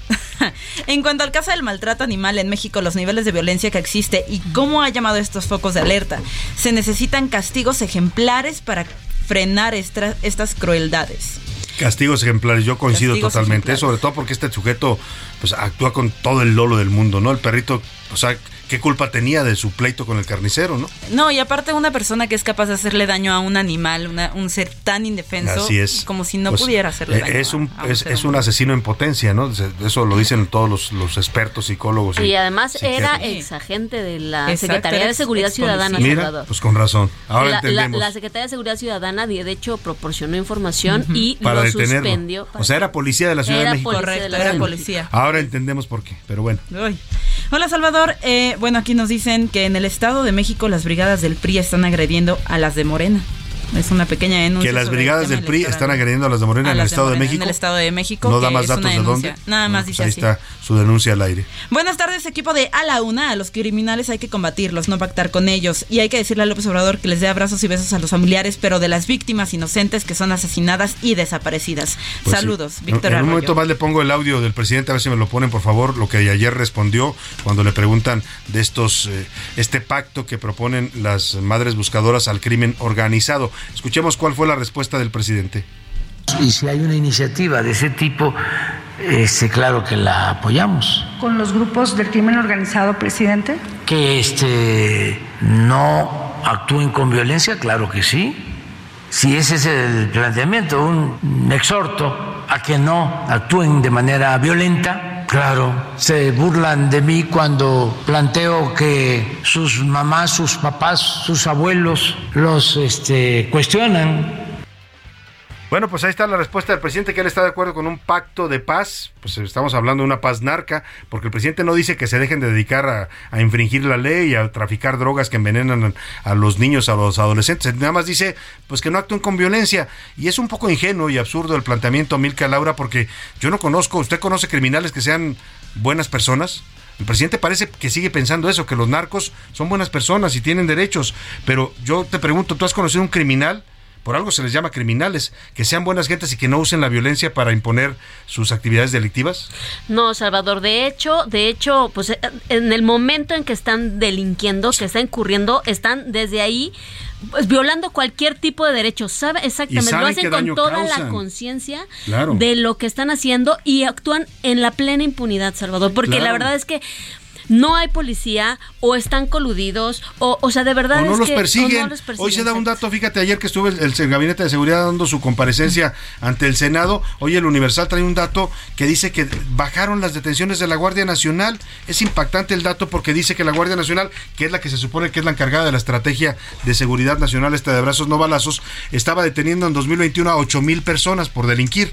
El año pasado, en 2022, solamente detuvo a 3 mil. Y entonces, si no persigues a los delincuentes y no los detienes, ¿qué está haciendo la Guardia Nacional? Me pregunto. Lo que dices tú, la total impunidad para los criminales. Y esto es bastante delicado. Pero aparte es muy doloroso, Salvador, porque cuando platicaba con la señora Delia, ella me decía, es que no nos hacen caso. Entonces, ella, y ella me sí, decía... les piden ayuda, ¿no? Y, y me dijo algo que me dejó fría. Apelamos al buen corazón de los La narcotraficantes. señora Delia es una madre buscadora con la que platicaste ayer para tu reportaje. Exactamente, es la hermana de Roberto, este chico que está desaparecido desde el 2014. Y, y ella decía, apelamos al buen corazón, apelamos a los eh, criterios que tenía antes la delincuencia organizada, porque ella dice, es que antes no desaparecían. Sí, ¿no? antes había Y digo, códigos, ¿no? Hasta en los criminales había códigos, no había este nivel de violencia que hoy vemos en México, pero difícilmente van a retroceder, Mirta. Claro, O sea, sí, si ellos ya ganaron ya no control lo de territorio, ellos ya imponen su ley porque mandan. Hoy vimos lo que pasó en, ahorita vamos a ir a Teocaltiche, Jalisco, un pueblito allá en los altos de Jalisco, que están asediados por los criminales todos los días. Correcto. Hay balaceras, hay muertes, hay la gente está encerrada en sus casas hasta ahí les llegan las balas. Tienen que huir. Tienen que huir, efectivamente, es otro fenómeno lo de los desplazados. El narco obliga, hay un dato, ahorita, lo- ahorita lo buscamos, de cuántos desplazados hay en México por el crimen organizado. Gente que tuvo que abandonar su casa. Haga de cuenta que usted ahorita le llegan ahí los narcos y, y, y lo obligan a dejar su casa y su tierra y pues a ver a dónde se va a vivir porque no puede usted vivir en su lugar porque los narcos ocupan esos territorios. Son casi 30 mil personas desplazadas de forma interna por la violencia en México. Fíjate, muchos Casi de ellos, 30,000. los que pueden corren para Estados Unidos a irse de migrantes, los que no, pues se van a otro estado, buscan apoyo de las familias, pero es, esta es una realidad muy dolorosa. Son, esos son las buenas gentes en las que piensa el presidente. Yo decía hoy en la columna de Serpientes Escaleras, que se la recomiendo porque hablo del tema, de que en los narcos buenos, los que ve el presidente, porque los ve como buenas personas, nada más existen en dos lugares. En la mente, bueno, son tres. En la mente del presidente, López Obrador, en las series de Netflix, estos narcos humanizados, ¿no? Que son hasta casi superhéroes, o en las series de Don Epigmenio Ibarra, que es el principal propagandista de este gobierno, que también hace apología con sus series del narcotráfico. Pues, pues no solo, no solo Epigmenio, Salvador, escuchamos, ahorita hay, hay, hay uno que otro cantante por ahí, grupo. Ah, bueno, la Uy, música. bueno, toda la Que- que- cultura. no, La cultura entonces, del narco en la estamos- música. es- no, y Bueno, este recientemente. chico Peso Pluma, ¿no? Exactamente, no quería decir el nombre, hasta- ¿verdad? Porque me vayan a linchar. No, no, pero no, es los que es pero verdad. es que, Cantan de verdad. Exactamente, son los corridos tumbados, pero escucha la letra, Salvador. O sea, es una apología al delito, al crimen organizado, Sí. a la delincuencia, a las drogas. ¿Y sabes a- qué es lo más grave? Que ahora hasta la cantan los niños. O sea, este tipo de canciones de Bueno. me metí 10 pacas y voy caminando y voy, llevo la mota y voy forjando y me, me llevo mi metralleta. Eso cantan los niños. Exacto. Bueno, apenas un niño se acaba de quitar la vida porque no lo dejaron vestirse como, Como peso, Peso pluma. Pluma. Bueno, vestirse bueno. ni cantar como peso pluma, ni cortarse el cabello en como peso andamos pluma. y con un gobernante que dice que pues sí que hay que pactar con los narcos, pues imagínate a dónde vamos a llegar, ¿no? Al, al narco- al narcoestado que ya Mm. muchos lugares del mundo nos ven como eso. Ay, qué fuerte. Salvador García Soto y todo el equipo de A la Una, pongan por favor la canción de Tómate una copa. Canta Javier Solís. Saludos desde Monterrey. Ah, Tómate una copa. Raúl Rodríguez. Ahorita se la buscamos y se la ponemos en un momento. Saludos, Raúl, Raúl a Monterrey. Eh, Um, no hay nadie que les diga a las madres que intentan negociar con quienes desaparecieron a sus seres queridos, será inútil que gane, bueno, será inútil y ya habla sobre el Estado de México y dice, espera que gane mi candidata, dice, en Mordor, Estado de México. Yo, yo coincido con, con su opinión que es inútil negociar con estos señores violentos, pero eso nos habla del nivel de desesperación que tienen las madres, Laura. Si nadie las apoya, si nadie las protege, si el gobierno no les garantiza que puedan inclusive buscar a sus hijos libremente, moverse por el territorio nacional sin ser agredidas, sin ser Sin asesinadas. tener protección. Lo que hacen ellas es ir con su verdugo y decirles, por favor, no me, no me, no me Clemencia. mates a mí también, déjame buscar a mi hijo, ¿no? Clemencia. Porque además una vez que no estén ellas, ¿quién los busca, Salvador? Pues nadie, se van a perder en la memoria, ¿no? Así es. Ah, Hay una frase que dice que las personas mueren hasta que las olvidan, ¿no? Sí, o sea, en realidad, y esto es lo que va a Que pasar. es el miedo que tiene Ceci, ¿no? Exactamente. O sea, ¿qué va a pasar? ¿Quién va a buscar a mis hijos cuando, Pues o sea, sí. si me matan a mí? Efectivamente. En Twitter, ¿qué dice nuestra comunidad? En arroba ese García Soto, Laura. Salvador, hicimos cuatro preguntas. ¿Usted qué opina de este posible pacto precisamente de que hablamos de- y del que habló el presidente López Obrador? El 80% está a favor porque es la solución. Como dicen por ahí, si no puedes contra el enemigo, únetele, ¿no?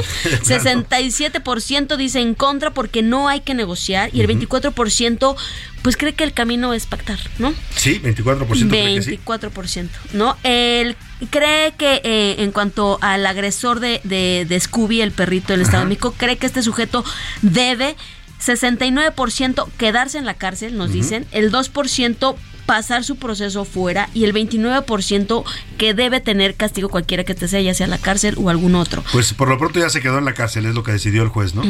Y eh, nuestra tercera pregunta, ¿usted quién cree que será el ganador de estas elecciones hablando del domingo 4 Ajá, de junio?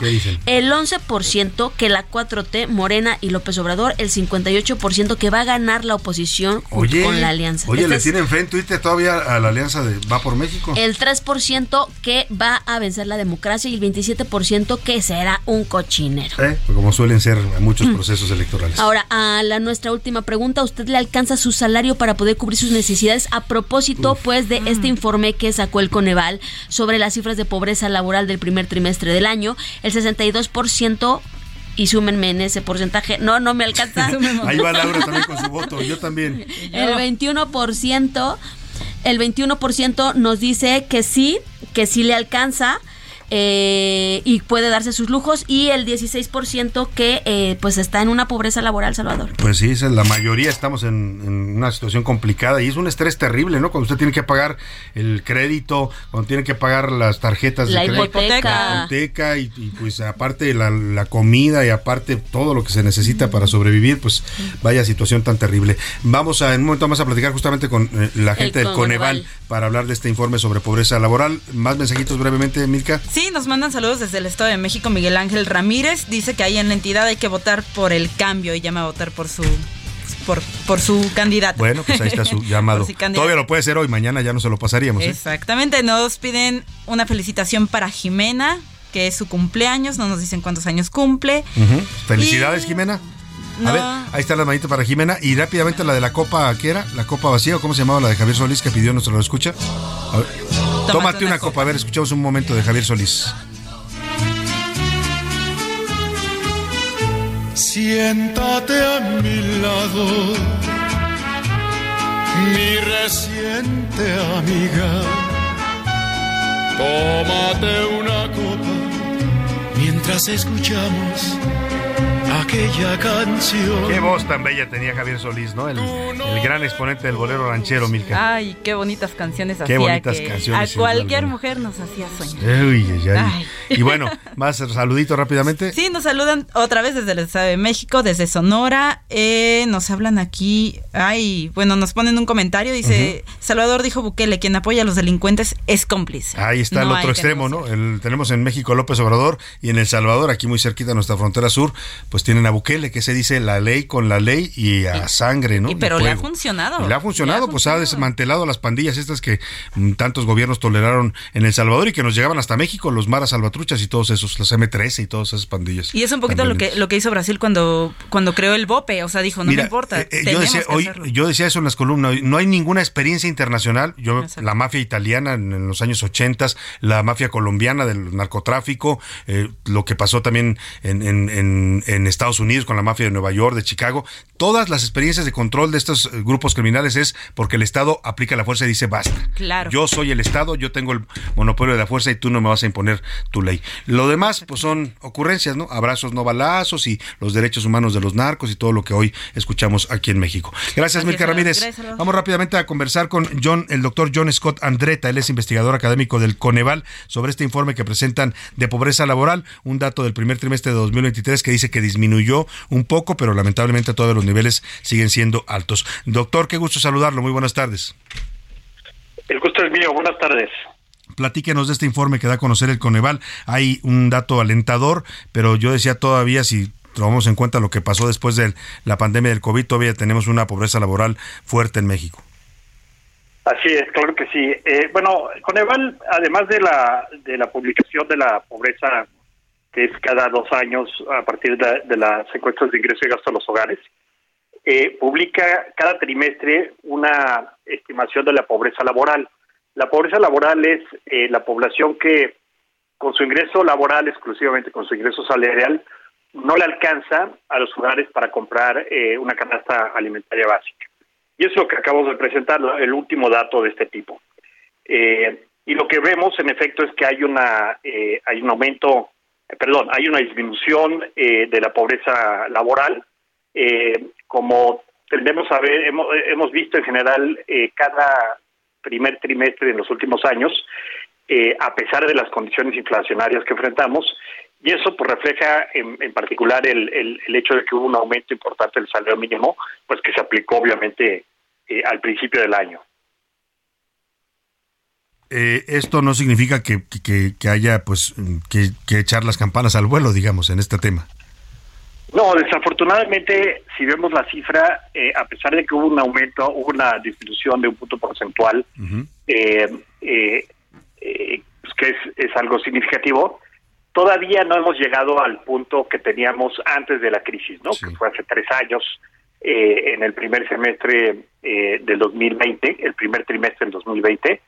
Todavía estamos ligeramente por encima, estamos acercándonos bastante a ese punto, pero todavía no lo hemos alcanzado ni mucho menos rebasado. Entonces, eso quiere decir que la, la recuperación eh, importante que ha habido eh, del, de los efectos de la crisis de COVID eh, eh, todavía no ha sido suficiente para para borrar esos efectos. Entonces, en efecto, pues todavía tenemos camino por andar, ¿no? Y recuerde, esto mide nada más la pobreza que tiene que ver con las condiciones económicas. Claro. No toma en cuenta eh, las remesas, las transferencias públicas del gobierno, que sin duda tiene un efecto importante, y que vamos a ver en la medición que tengamos del 2022 eh, en julio agosto de este año, uh -huh. cuando tengamos los resultados de la encuesta nacional de ingreso y gasto de los hogares.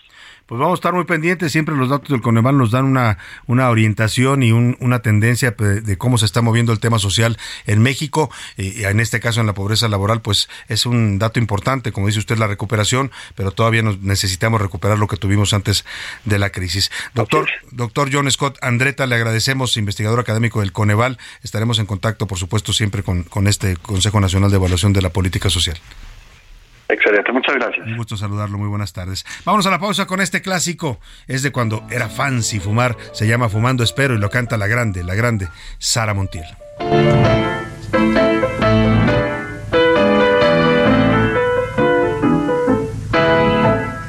Fumar es un placer genial,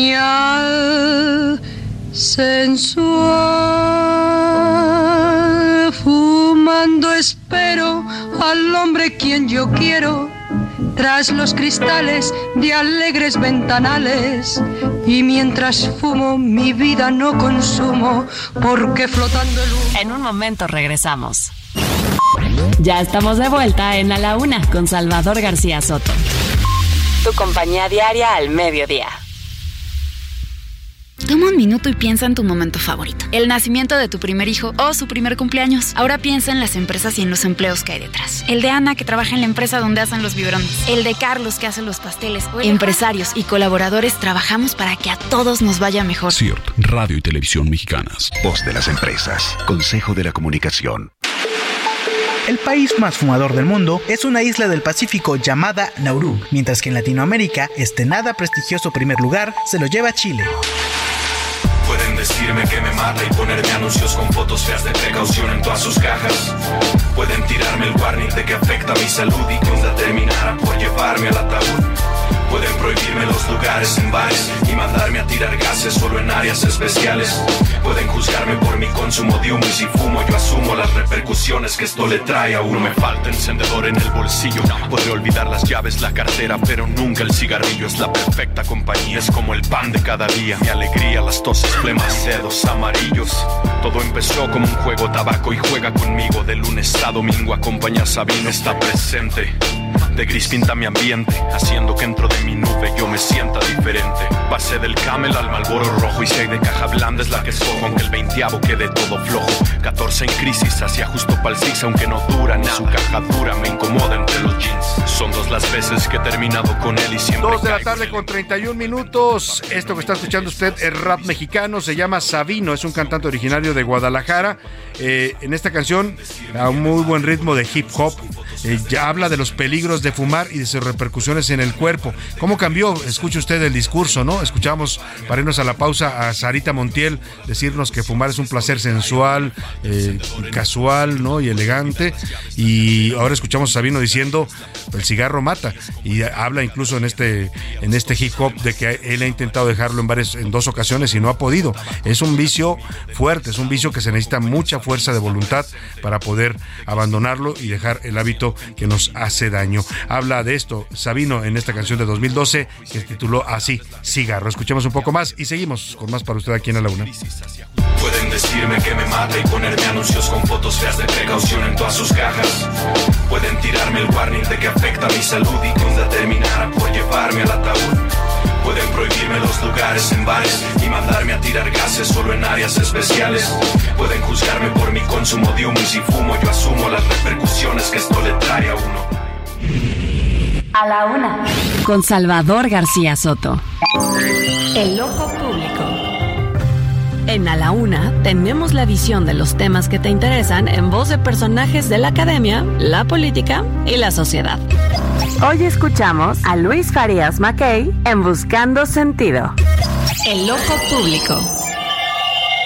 Muy buenas tardes, Salvador. Imaginemos por un momento que ya se eligen jueces y ministros. Y como son elecciones y solo los partidos tienen el monopolio de las candidaturas, tendríamos en un principio partidos eh, cazando candidatos judiciales y juzgadores cazando partidos.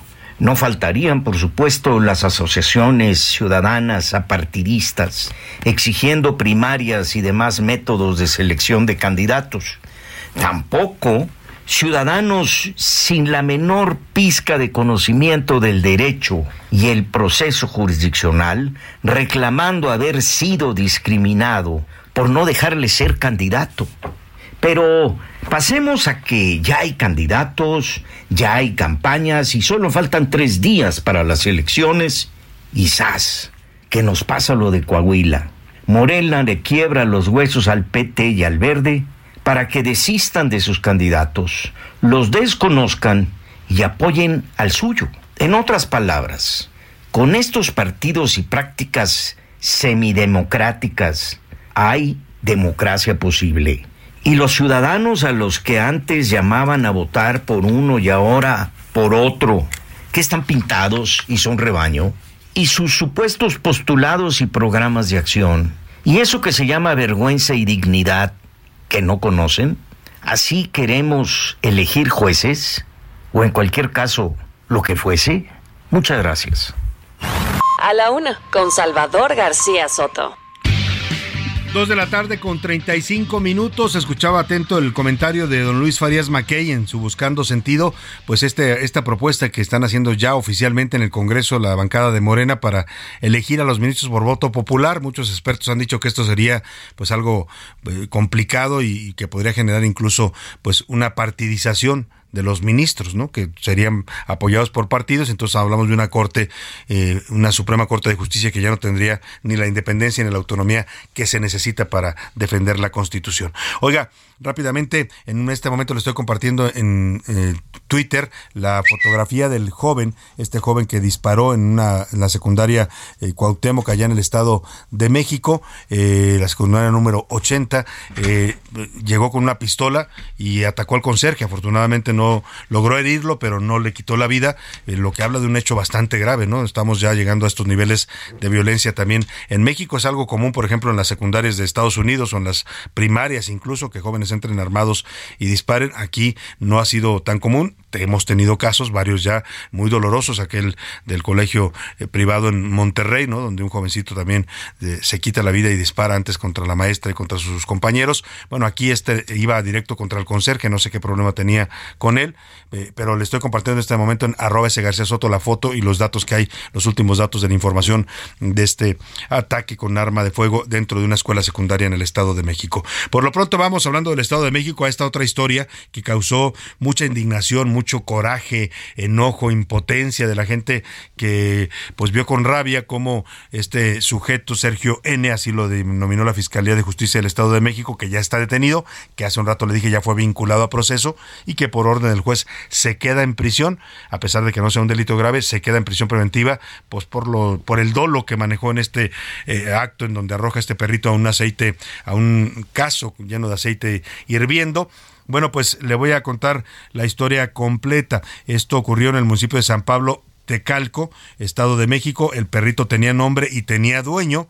Eh, hoy su madre, la madre del niño que era dueño de este perrito y el niño de 11 años llamado Roberto, pues lamentan y lloran por este final tan trágico que tuvo esta mascota que acababan de adoptar, lo recogieron de eh, la calle y bueno, pues lamentablemente este sujeto le quitó la vida. Vamos a escuchar esto que nos preparó José Luis Sánchez, nuestro jefe de información. Es que está loco. ¿Y por qué les hizo así si ese perro era inocente? El perro que fue arrojado a un caso lleno de aceite hirviendo el fin de semana pasado no era callejero. Se llamaba Scooby y tenía dueños. Se trata de la familia Martínez, que vive en la colonia San Pablo, ahí en Tecámac, Estado de México, muy cerca de la carnicería donde fue asesinado el animal. Lucía Martínez, dueña del perro, narró para el periodista Isidro Corro cómo se enteró del asesinato del can.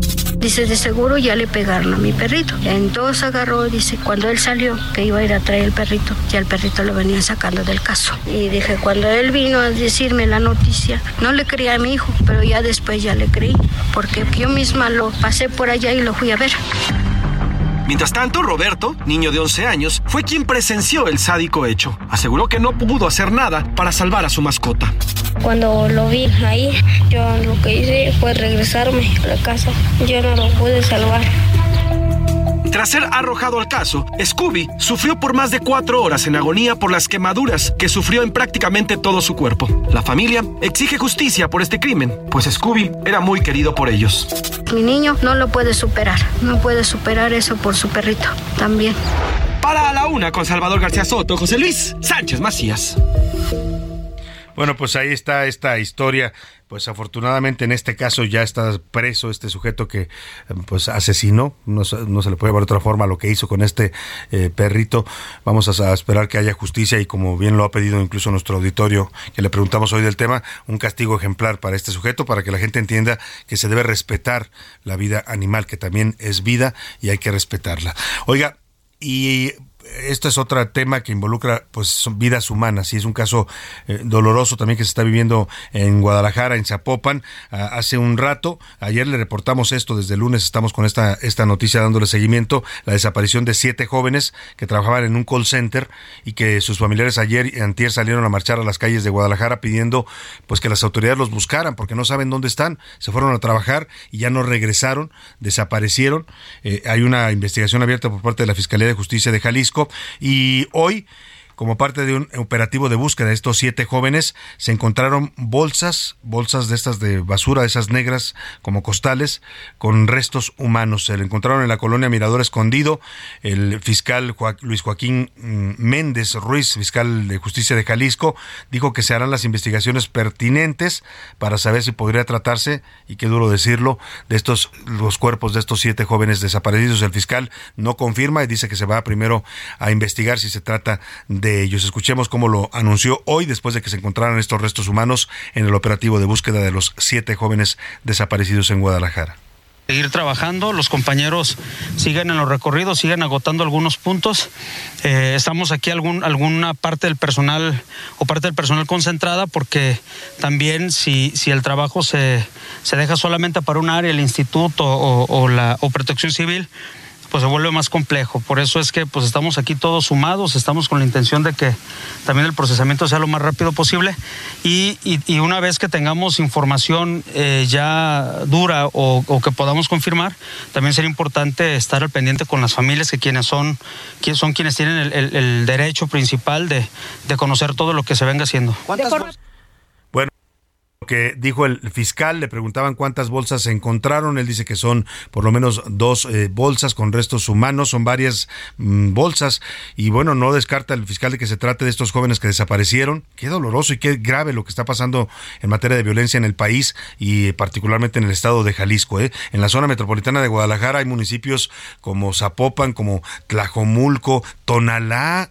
eh, San Bueno, Tlaquepaque, eh, que están desatada la violencia de verdad y ocurren estos casos tan, tan, tan fuertes y tan dolorosos. Y mire, ahí mismo en el estado de Jalisco no solo es la zona metropolitana de Guadalajara la que está desbordada en cuanto a violencia del crimen organizado. En Teocaltiche, que es un municipio que se, ocupa, se, se ubica eh, hacia los altos de Jalisco, ahí por la zona de Lagos de Moreno, ahí es un pueblito pequeño, donde todavía hace algunos años no pasaba nada, hoy están asediados por la violencia del narcotráfico. Anoche vivieron mm, momentos de terror, 40 minutos de balaceras entre criminales que se disputan la comunidad de, Teocaltiche, en la zona de San Nicolás, más de 15 vehículos incendiados eh, y bueno, incluso las balas llegaron a impactar los domicilios y las casas de los habitantes de este municipio. Vamos con Mayeli Mariscal, precisamente allá en Jalisco, para que nos cuente del infierno que viven los altos de Jalisco.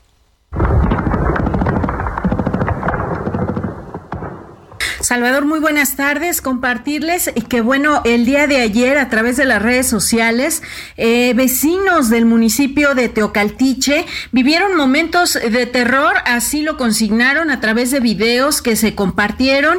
Y bueno, ya la Fiscalía del Estado informa que se abrió la carpeta de investigación derivado de estos hechos, que bueno, se trató de un enfrentamiento en donde, eh, pues de acuerdo a lo que se informa por los mismos vecinos, duró aproximadamente 40 minutos en donde estuvieron intercambiando eh, pues eh, detonaciones de armas de fuego entre grupos de la delincuencia organizada y esto eh, pues también derivó en diversas columnas de humo. Se habla también de al menos 15 vehículos que estuvieron pues colocados en las carreteras para impedir el paso, incluso objetos ponchallantas que se localizaron también en estas vías. Y bueno, de acuerdo al comunicado oficial de la Fiscalía del Estado, los hechos se registraron ayer por la noche, aproximadamente a las 8 de la noche, en el crucero de Nochistlán, Jalostotitlán, esto en la comunidad de San Nicolás, en Teocaltiche, el municipio es Teocaltiche, acá en Jalisco. Se informó que un hombre que iba pasando por el lugar resultó lesionado, fue trasladado al hospital comunitario, posteriormente a un hospital en el estado de Aguascalientes, sin embargo, después eh, perdió la vida a causa de las heridas ocasionadas por el proyectil de arma de fuego.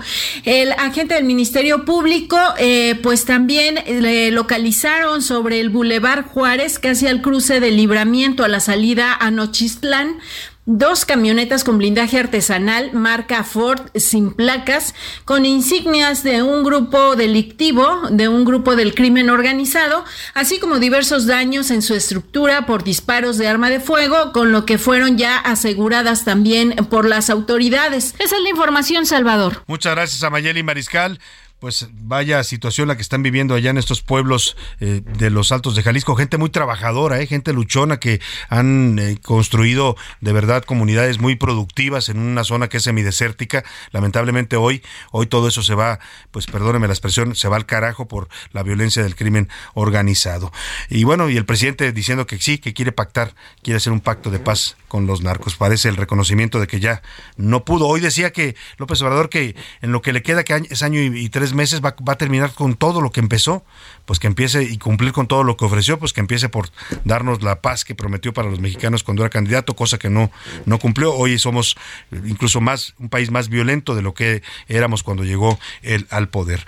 Oiga, rápidamente le eh, comento un dato sobre el caso este de la secundaria 80 en Los Reyes La Paz, donde este jovencito de 11 años entró con un arma a disparar, eh, hirió al conserje, pero no era el objetivo de él, él, él quería asesinar a su maestro de matemáticas, lo quería matar porque lo reprobó así la violencia. Cuando hablamos de violencia y decimos que el narco nos está asediando, nos está... sí, eso es el tema de la violencia en el narcotráfico, pero esa violencia va permeando hacia abajo, ¿eh? En la medida que el mensaje es la autoridad no hace nada, hay impunidad, tú puedes agarrar un arma y matar a quien quieras, bueno, hasta un niño de 11 años decide que ese es el camino para resolver una materia reprobada, asesinar a su maestro de matemáticas. No lo logró afortunadamente, pero sí dejó herido al conserje de la escuela. Vámonos rápidamente a los deportes que anda por aquí ya don Oscar Mota.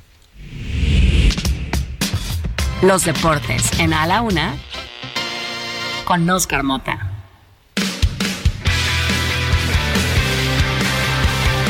Oscar Mota, ¿cómo estás? Buenas tardes. Mi querido Salvador García Soto, amigas y amigos a la una, hoy un gran día para ganar, escuchando atentamente una de las temáticas de este programa con respecto al Día Internacional por eh, el tema del no consumo de tabaco. Del no consumo de tabaco. Del no consumo de tabaco. Recordarás que hace varios años, incluso hasta el 2006, del 70 al 2006, la Fórmula 1 tenía como su patrocinador principal Ferrari, por ejemplo, y McLaren también. Claro, a, a los, tabacos. cigarros, exactamente. ¿no? Varias marcas de cigarros. Y obviamente ahí con el los, fútbol con los se anunciaban los cigarros en el fútbol. Bueno, los directores técnicos, te acordarás mucho, Rubén Omar Romano, el propio Tuca Ferretti, la Tota. Carvajal en paz descanse, Sí. pues estaban ahí y fumando. Bueno, incluso apenas este año, apenas en este torneo, se emitió ya, digamos, cada estadio, el Estadio Azteca ya no permite fuma- fumar dentro, obviamente, de sus instalaciones, el Estadio de los Diablos Rojos del Toluca, pero es apenas hasta este año, ¿no? Entonces, parte un poquito como que de la evolución de todo esto que Sí, está claro. sucediendo y obviamente hablando sobre ese tema. Otro asunto importante, también el día de ayer por la tarde celebró el Consejo Mundial de Boxeo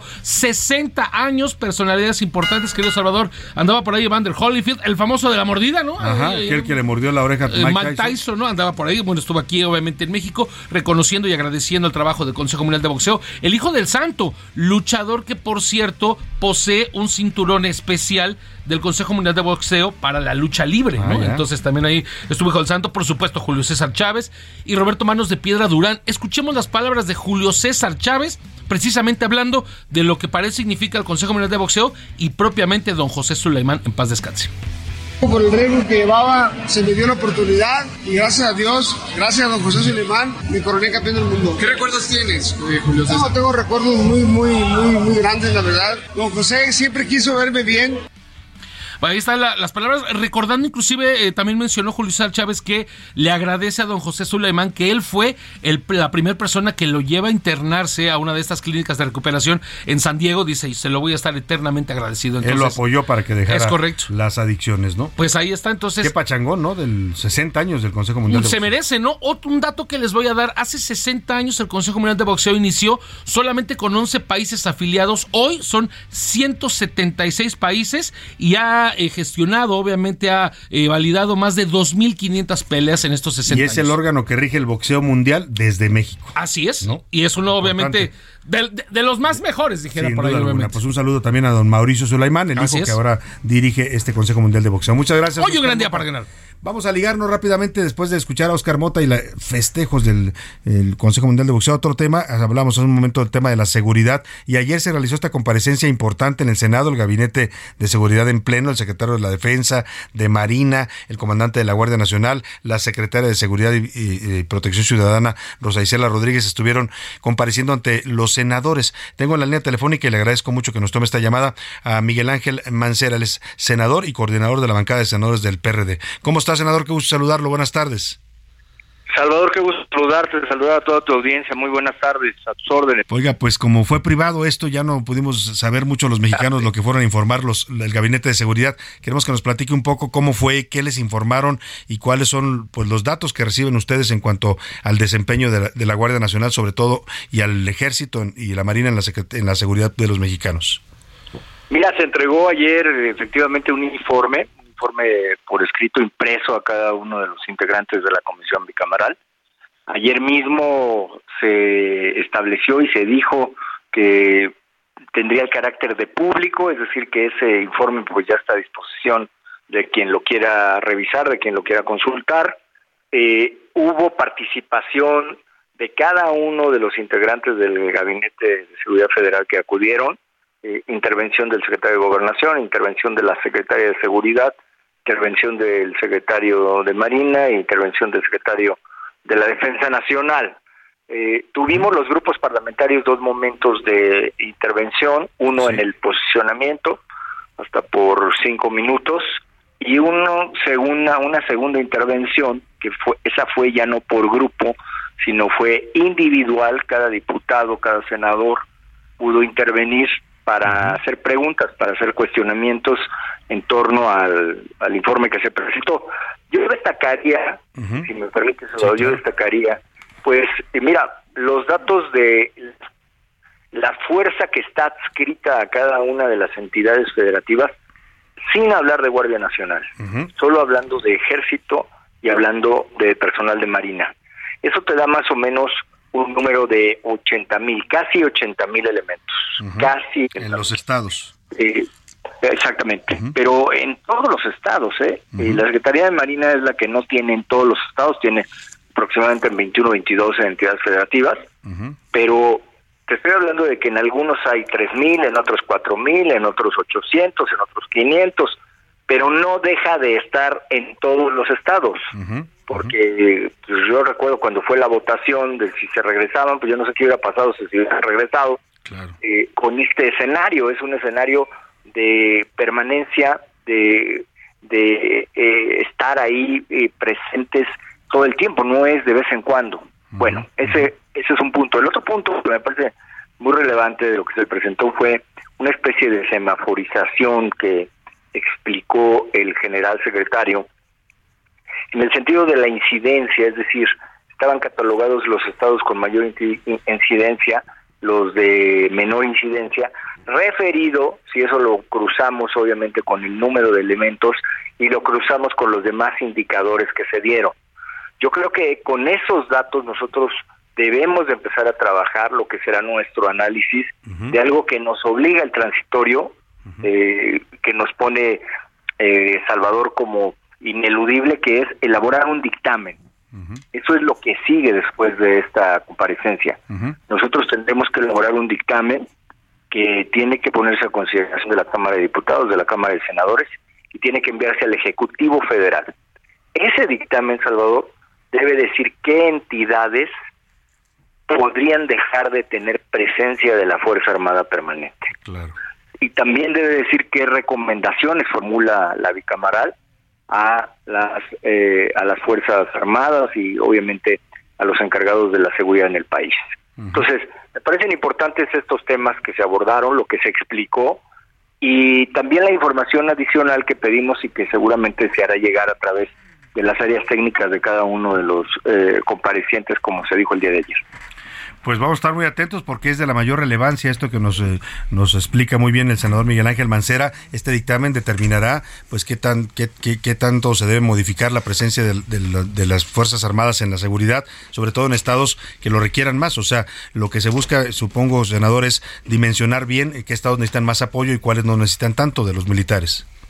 Exactamente. Y además que ya lo solicitamos para que lo tengamos de manera física, cuáles son las solicitudes, porque nos decían prácticamente día a día hay solicitudes de diferentes entidades federativas de participación de la Fuerza Armada Permanente. Entonces, queremos saber exactamente de esas entidades también y poder conocer esos requerimientos, que cuando menos en el informe viene en un número más o menos de 1.400, 1.500, hasta solicitudes de investigación, es decir, de participar en una investigación controlada. Senador, le agradezco, me va a cortar la guillotina, pero muchas gracias por esta entrevista.